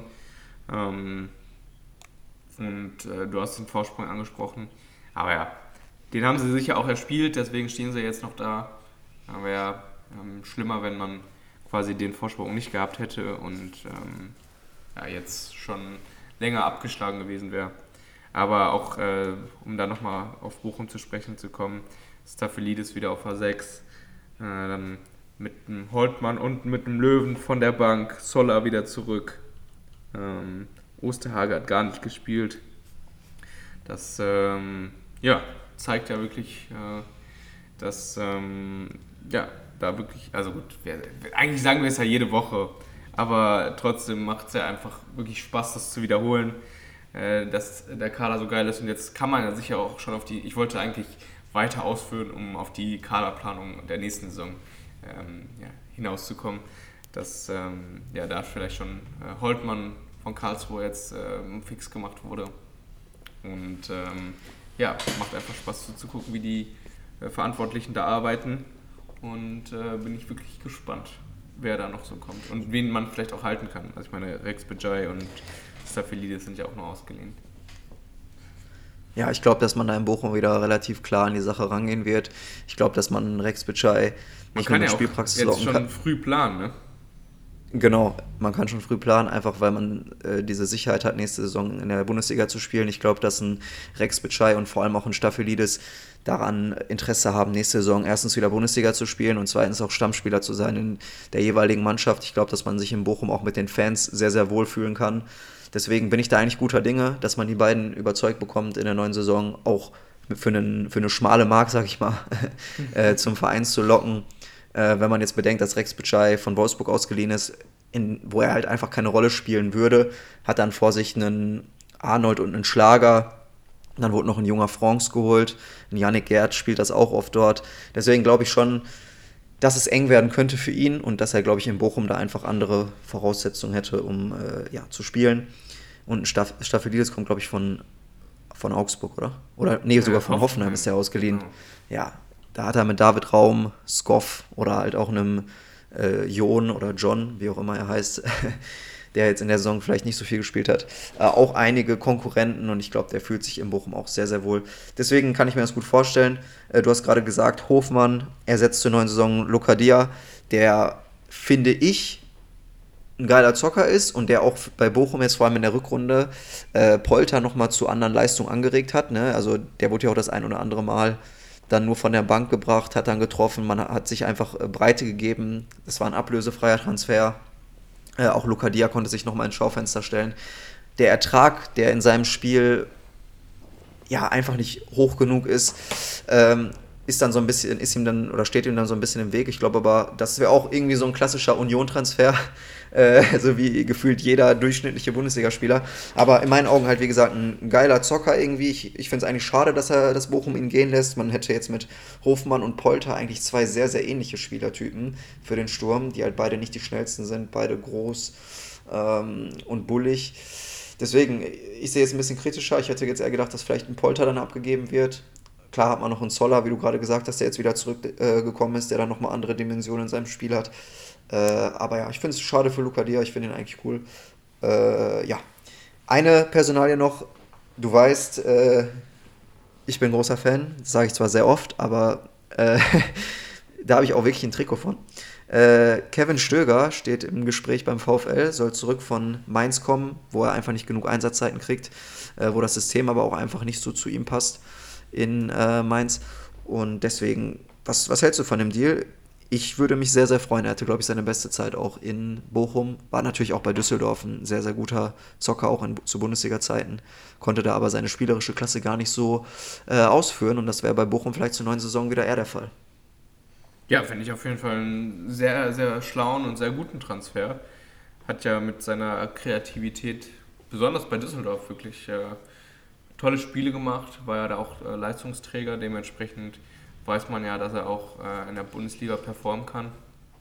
Und von daher bringt das natürlich auch nochmal Breite in den Kader, äh, hat er wieder ein bisschen mehr Spielraum, ein bisschen mehr Optionen und ähm, ich glaube, das sind so Transfers, die Bochum tätigen sollte und deswegen von mir auf jeden Fall einen fetten Daumen nach oben. Dann sind wir einer Meinung. nee, würde mich auf jeden Fall freuen, wenn er zurückkommt. Ist ja auch eine schöne Geschichte dann, ne?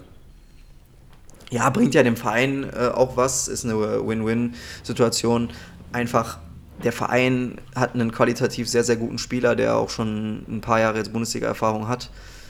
Und äh, der Spieler kommt, sag ich mal, in ein gewohntes Umfeld zurück, wo man auch weiß, was man an ihm hat, wo er vielleicht besser ins System passt, äh, wo er sich gut einfügen kann. Und äh, deswegen, ich, ich glaube, das ist eine gute Sache. Und er wird jetzt auch nicht die größte Ablöse kosten. Und äh, ja, deswegen können wir, glaube ich, das Thema Bochum auch zumachen und äh, ja, zum vorletzten Spiel kommen. Wir sind jetzt schon lange jetzt hier in, im Podcast, aber die letzten beiden Spiele müssen wir jetzt noch einmal durchbringen ja, Frankfurt gegen Freiburg. Am Ende ein 1 zu 2 für den äh, SC Freiburg, die die Siegesserie da fortführen können. Vielleicht ein bisschen glücklich, aber der ewige Petersen sticht nach Einwechslung, so wie man es kennt. Ja, unglaublich der Typ. Also auf den kannst du dich ja äh, wirklich verlassen, kannst du die Uhr nachstellen. Äh, kommt da irgendwie rein und dann nach acht Minuten wieder äh, direkt genetzt. Äh, das ist natürlich ein Hammer-Typ. Äh, eigentlich, eigentlich kannst du den direkt ab der zweiten Minute reinbringen und äh, dann hast du wahrscheinlich noch mehr davon, äh, von seinen Einwechslungsqualitäten. Aber nee, natürlich eine super Geschichte wieder und äh, natürlich wichtige drei Punkte für Freiburg, also gerade im Kampf um Europa. Haben ähm, ja dann mal wieder ein Konnten sich ja jetzt auch absetzen, ne? Genau, und äh, in Frankfurt musst du ja auch erstmal gewinnen. Also das ähm, ist ja dann auch ähm, echt eine Qualitätssache, dass man da ähm, also sich das Spiel für sich entscheiden kann und äh, auch wenn es knapp war und sicherlich auch keine, keine Meisterleistung, das muss man ja auch dazu sagen. Aber trotzdem, ähm, ja, drei Punkte mitgenommen und ich glaube, da kann man in Freiburg sehr happy sein. Ja, sehe ich genauso. Freiburg kann die Saison jetzt äh, in den letzten fünf Spieltagen krönen äh, in die Europa League einziehen. In meinen Augen gehören sie da auch momentan qualitativ hin. Haben sich eine echt coole Mannschaft gebaut. Einige Spieler, die auch noch viel, viel Potenzial nach oben haben. Ne? Manche sind natürlich auf ihrem Peak, wie ein Vincenzo Griffo, wie ein Christian Günther. Aber auch andere Spieler wie Demirovic, wie ein Salai äh, oder auch ja, ein Schlotterbeck. Das sind Spieler, die haben noch viel Potenzial nach oben. Die wollen auch den nächsten Schritt gehen. Äh, Europa League ist da auf jeden Fall ja, ein, ein Ziel, was man dann erreicht, wo man dann auch den einen oder anderen Euro dazu bekommt, auf der einen Seite und auf der anderen Seite vielleicht auch den einen oder anderen Spieler dadurch halten kann. Man konnte sich jetzt, wie ich gerade gesagt habe, auch absetzen von äh, Hoffenheim. Es hat jetzt vier Punkte Vorsprung. Die müssen wiederum ein bisschen aufpassen, kommen wir gleich beim letzten Spiel gegen Leipzig zu. Ja, der SC Freiburg äh, marschiert und wie ich gerade schon gesagt habe, etwas glücklich ist es dann schon, aber äh, auf Nils Petersen musst du halt einfach aufpassen. Du sagst es nach einer Einwechslung, ist der halt immer sofort da. Und äh, das ist echt ein Phänomen, der Typ. Deswegen schön, dass er auch verlängert hat. Und äh, ich bin gespannt, was Freiburg auch in der nächsten Saison in der Liga vor allem hinbekommt und dann auch äh, in Europa. Jo. Dann können wir, glaube ich, direkt schon. Ähm, ja, Warte noch ganz kurz. So, okay, weil, weil ja unser, unser Special ist ja. Wir haben da eh noch nicht über Frankfurt geredet, aber einmal noch ganz kurz über die Frankfurter Leistung in Barcelona. Was sagst du? Ähm, du meinst in Barcelona, also Prognose oder. Ähm, nee, die, letzte Leistung jetzt äh, zu Hause gegen Barcelona. Okay. Ja, genial. Also, das sind natürlich wieder die, die Spiele, die man äh, von Frankfurt kennt, die man sich auch äh, erhofft hat. Ähm, finde, finde, die haben es super gemacht, hätten da vielleicht so noch mehr mitnehmen können, Schrägstrich müssen, um in dem Rückspiel dann natürlich noch eine bessere Ausgangslage zu haben. Aber äh, ja, von dem angeblichen Qualitätsunterschied beziehungsweise von dem äh, Aufwind von, von Barca hat man ja äh, eigentlich nicht so viel gesehen. Ich bin echt gespannt auf das Rückspiel. Ähm, Gala hat es den ja auch schon schwer gemacht. Dementsprechend äh, ist da noch alles drin.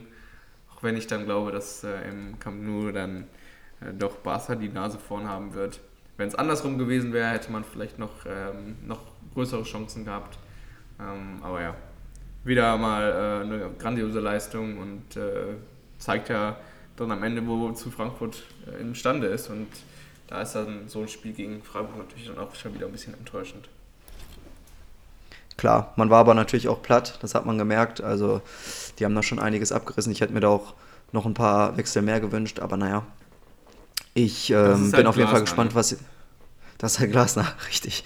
Äh, ich bin auf jeden Fall äh, gespannt, was jetzt in der nächsten Woche gegen Barcelona noch geht. Du sagst es, ich glaube, die sind nicht unantastbar, noch nicht. Ich glaube, dass Xavi da auf jeden Fall auf einem guten Weg ist. Aber ich glaube, Frankfurt, vor allem in der Europa League, sind sie einfach eine Macht. Und ich glaube, sie können Barcelona raushauen. Ich bin da eigentlich guter Dinge. Man, Im Hinspiel war man jetzt besser, auch wenn man da zu Hause gespielt hat und die Fans da echt was abgerissen haben. Das war wirklich Weltklasse. Äh, bin ich der Meinung, dass auch im Rückspiel im Camp Nou vor so vielen Zuschauern werden die Spieler einfach so bis in die Haarspitzen motiviert sein. Und es geht dann einfach nur darum, ein Tor zu schießen, ein Tor mehr als der Gegner. Äh, man kann sich da irgendwie auch auf, äh, aufs Kontern vielleicht fokussieren äh, mit Kostic, mit Lindström. Das sind einfach sehr, sehr schnelle Spieler, die dafür wie gemacht sind. Und ich glaube, da ist wirklich was drin. Es ist schade, dass es in der Liga oder dass Frankfurt in der neuen Saison nicht in der Europa League spielen wird, weil sie davon einfach noch zu weit entfernt sind. Klar ist es noch irgendwie, irgendwie und irgendwo drin. Es sind nur fünf Punkte, aber die. Ich glaube, das ist parallel einfach nicht möglich mit der Europa League und der Bundesliga. Dafür ist der Kader nicht in der, in der Breite gut genug besetzt. Äh, es ist schade, aber man kann ja vielleicht die Europa League gewinnen, dann spielt man nächste Saison sogar Champions League. Ne? ja, haben wir ja schon auch drüber gesprochen, dass das äh, eine sehr attraktive Option ist. Genau. Ja, würde mich auf jeden Fall freuen und ich bin wirklich gefühlt heißer auf das Spiel äh, Frankfurt gegen Bas oder Barcelona gegen Frankfurt als heute Abend Bayern gegen Villarreal. Äh, auch wenn die Vorsätze natürlich für Bayern äh, nicht die besten sind heute glaube ich trotzdem, dass das Spiel gegen äh, Frankfurt gegen Barcelona wirklich richtig Power mitbringen wird und heute Abend wird Bayern sich einfach durchsetzen. Da bin ich, äh, da hoffe ich jetzt einfach mal drauf. Aber das ist ein anderes Thema, da sprechen wir jetzt äh, im Special wahrscheinlich drüber. Und äh, deswegen können wir jetzt zum letzten Spiel des 29. Äh, Spieltags kommen. RB Leipzig gegen die TSG Hoffenheim. Am Ende ein 3 zu 0, das auch hoch verdient. Und Hoffenheim jetzt das zweite Mal, oder glaube ich, haben die letzte Woche gewonnen? Ich glaube nicht, ne? Warte, ich gucke direkt nach. Haben auf jeden Fall gegen äh, Hertha nee, drei Stück bekommen. Bochum verloren. Genau, stimmt. Zu Hause. Ja, dritte, dritte Niederlage in Folge. In Leipzig jetzt auch richtig unter die Räder gekommen. Das erste Tor von Kunku echt Weltklasse gewesen. Ähm, dann das Tor, wo Sima Khan sich den Ball in der eigenen Hälfte erobert und dann auf einmal den Usain Bolt rausholt. Also das war ja unfassbar. Ähm, super ausgespielt die Tore. Also Leipzig, das macht richtig Spaß. Auch bei ihnen habe ich ein bisschen Hoffnung, dass im Rückspiel jetzt gegen Atalanta Bergamo ja, die, die, da ein Sieg herkommt oder äh, dass man da einen Sieg einfangen kann und dann äh, ja auch in der Europa League ein ernstzunehmender Gegner ist. Vielleicht dann auch hoffentlich für Eintracht Frankfurt. Und äh, ja, ich glaube, dass Leipzig auch am Ende der Saison auf Platz 3 steht. Die sind einfach richtig im Flow, haben einfach auch diese Breite im Kader. Da wurde jetzt wieder einige Male durchgewechselt. Das heißt, ein Forsberg, der überdurchschnittlich gut ist in der Bundesliga äh, oder auch ein anderer Spiel, also auch viele andere Spieler wie ein Halstenberg, der jetzt reingekommen ist äh, nach ein einer langen Verletzungs... Ich, ja, da habe ich mich gleich versprochen. Nicht ein anderer Spieler, sondern wie andere Spieler, äh, wie ein Halstenberg, der wirklich äh, ja, gezeigt hat, dass der auch, dass nicht äh, Leipzig ohne Grund jetzt mit ihm do, äh, doch noch verlängern äh, will. Weil in meinen Augen, vor allem in dieser Dreierkette links, wenn da, da kein Joschko Guardiol vor ihm wäre, äh, ist das auch ein gesetzter Mann in so einer Top-Mannschaft. Und äh, ja, Guardiol einfach ein Fall für sich. Der ist eine Maschine, der Typ. Ja, Hoffenheim so ein bisschen mit dem Bayern-Fluch haben ja das Unentschieden geholt und danach nicht mal wirklich viel gerissen. Äh, drei Niederlagen jetzt am Stück. Das ist äh, natürlich sehr schmerzhaft. Also die Champions League ist ja auf jeden Fall, ähm, ja, kann man abschreiben. Und, Ganz kurz. Äh, ja. Ein Spieler, den ich noch gerade nennen wollte, der mir nicht eingefallen ist, wo mir dann dieser Fauxpas da gerade äh, äh, zuvor kam. Äh, Schoboschlei wollte ich noch ansprechen. Ah, auch ja. ein Spieler, der überdurchschnittlich gut ist eigentlich für einen Bundesligisten und deswegen äh, die Breite zahlt sich aus. Jetzt kannst du gerne weitermachen, sorry. Ich wollte mich jetzt einmal in ein besseres Licht drücken. Kein Problem. Immer, immer wieder gerne. Lasse ich dir Super. den Raum für sowas. Ähm, ja, nee, Hoffenheim irgendwie gerade echt akut neben der Spur. Deswegen äh, Champions League ist weg. Europa League auch, ähm, ja, ich glaube, äh, die Chance äh, auf Platz 6, wenn, wenn äh, glaube ich, Leipzig oder sowas ähm, da gewinnt, äh, ist ja auf jeden Fall da, dass man dann noch in die Europa League kommt. Also wenn Leipzig den DFB-Pokal gewinnt. Ähm, müsste, glaube ich, so sein, oder? Also dass die Linie sich dann verschiebt. Ist auf jeden Fall ja. auch egal. Ähm, ist richtig. Ähm, aber muss man jetzt äh, ziemlich aufpassen. Ich meine, äh, Union im Nacken und äh, auch äh, der 1. FC Köln haben sich da in Lauerstellung gebracht. Und ähm, deswegen muss man jetzt äh, nach drei Niederlagen in Hoffenheim wieder den Schalter umlegen und äh, klassisch drei Siege hintereinander einfahren. Du hast ja gesagt, normalerweise wechselt sich das immer ab. Ähm, so hat man jetzt drei Niederlagen, muss dementsprechend drei Siege einfahren, was gegen Fürth, Frankfurt und Freiburg ähm, nicht, nicht ganz so leicht ist. Ne? Ja, ist richtig. Wird auf jeden Fall noch eine enge Kiste. Ich bin auf jeden Fall gespannt. Dann kommt noch äh, Leverkusen nach Hoffenheim und äh, letzten Spieltag in Gladbach. Also ja. ungemütliches äh, Restprogramm, würde ich mal sagen. Kann man so sagen. Ja, ich bin auf jeden Fall gespannt. Ich glaube, dass äh, Hoffenheim sich das eigentlich verdient hat, dort zu stehen ähm, und jetzt auf jeden Fall den Schalter auch umlegen können. Sie müssen, weil ansonsten würden sie sich für diese tolle Saison ja alles nehmen, weil man war zwischenzeitlich sagen, auch einfach man, auf. Man ruiniert sich quasi alles, was man so ein bisschen aufgebaut hat. Ja, man war ja zwischenzeitlich auch auf einem äh, Champions League Platz, ne? Und das halt ja. auch für den Fußball, den man spielt und äh, ja, mit den Spielern, äh, die Hoeneß da irgendwo auch rausgebracht hat, ist das ja eigentlich umso, umso schlimmer, wenn man dann am Ende ohne etwas dasteht oder vielleicht sogar nur mit der Conference League. Also das wäre wirklich fatal und äh, man wird sich da wirklich um den erhofften Lohn bringen. Definitiv. Ähm, was ist denn deine Prognose? Hoffenheim nächste Saison ja, international? Meine Prognose, ja, meine Hoffnung ist, dass sie nächste Saison äh, zumindest in der Europa League spielen, ähm, weil ich sehe weder Union noch Köln irgendwie in der Europa League. Äh, ich glaube, Hoffenheim hat einfach den besten Kader von allen, äh, auch vor allem in der Spitze. Sei es ein Kramaric, äh, ein Rüther, Baumgartner und so weiter. Das, ist, das macht Spaß zuzugucken. Die spielen guten Fußball und wahrscheinlich auch noch einen Ticken vor Freiburg normalerweise. Äh, deswegen schätze ich Platz 1 bis 6, so wie das jetzt da ist, mit Bayern, Dortmund, äh, Leverkusen, Leipzig tauschen noch die Plätze. Freiburg und Hoffenheim bleibt eigentlich alles fast gleich, wie gesagt, bis auf Leverkusen und Leipzig, die noch die Plätze tauschen. So würde ich das jetzt mal prognostizieren. Was sagst du? Glaubst du, Hoffenheim fliegt noch raus? Mm, ich glaube, die landen am Ende auf Platz 7, sag ich. Also die fliegen ja, wobei, also also ich sag mal so, die, die, die Spieltage jetzt, die nächsten drei mit Fürth, Frankfurt und Freiburg. Fürth werden, werden sie gewinnen. Frankfurt wird Platz sein vor einer Europa League. Dann gegen Freiburg hat man nochmal das direkte Duell. Vielleicht wird man sich da auf einen, äh, ja, Unentschieden einlassen. Hoffentlich. Also das wäre eigentlich das Beste für beide, wer weiß. Und was kommt danach noch? Was hast du gesagt? In Gladbach. Was? Gladbach was? Ja. Leverkusen Gladbach. Ja, okay. So, Leverkusen äh, kann noch. Leverkusen könnte auf jeden Fall nochmal äh, ein großer Stolperstein sein. Und für Gladbach wird es um nichts mehr gehen. Und wenn im letzten Spiel, wenn es dann ein Endspiel ist für die äh, TSG, dann werden die sich da durchsetzen. Da, da lege ich mich jetzt mal fest. Deswegen, ich bin, ich bin guter Dinge. Köln gegen Bielefeld, Augsburg, Wolfsburg und Stuttgart. Und nächste Woche in, oder diese Woche in Gladbach. Schon ein bisschen einfacher. Mhm. Wobei für die Teams da unten geht es natürlich auch noch was. Aber gut, ja, so ist, vielleicht so nicht, ist es. Aber ja. Mal abwarten. Mal abwarten. Ja, wobei ich habe, glaube ich, hier beim Tabellenrechner auch äh, Hoffenheim auf Platz 6 und Union auf Platz 7. Naja. Mal ja, sehen. Also erzählen wir jetzt nicht hier so einen Mist. Also ja, aber gut, im Moment, äh, also da war ja die Formkurve noch nicht mit eingerechnet. Die aktuelle. Das ist richtig. Okay, ich glaube, dann sind wir durch, oder? Da sind wir durch. Lange Folge, aber ich meine, gab ja jetzt auch eine Woche nichts, deswegen äh, sollte das okay sein für die, für die, für die Zuhörer. Deswegen, äh, ja, hoffe ich, dass es euch wieder gefallen hat und äh, wir entschuldigen uns nochmals hier an dieser Stelle für diesen kleinen Tech oder für diese technischen Probleme äh, und für die Pause vor allem und äh, hoffen, dass wir uns dann diese Woche nochmal sehen beim äh, ja, UEFA-Pokal-Special. Ich glaube, diese Woche können wir die Frankfurter Eintracht und Leipzig mit reinnehmen, oder? Können wir machen. Super. Super.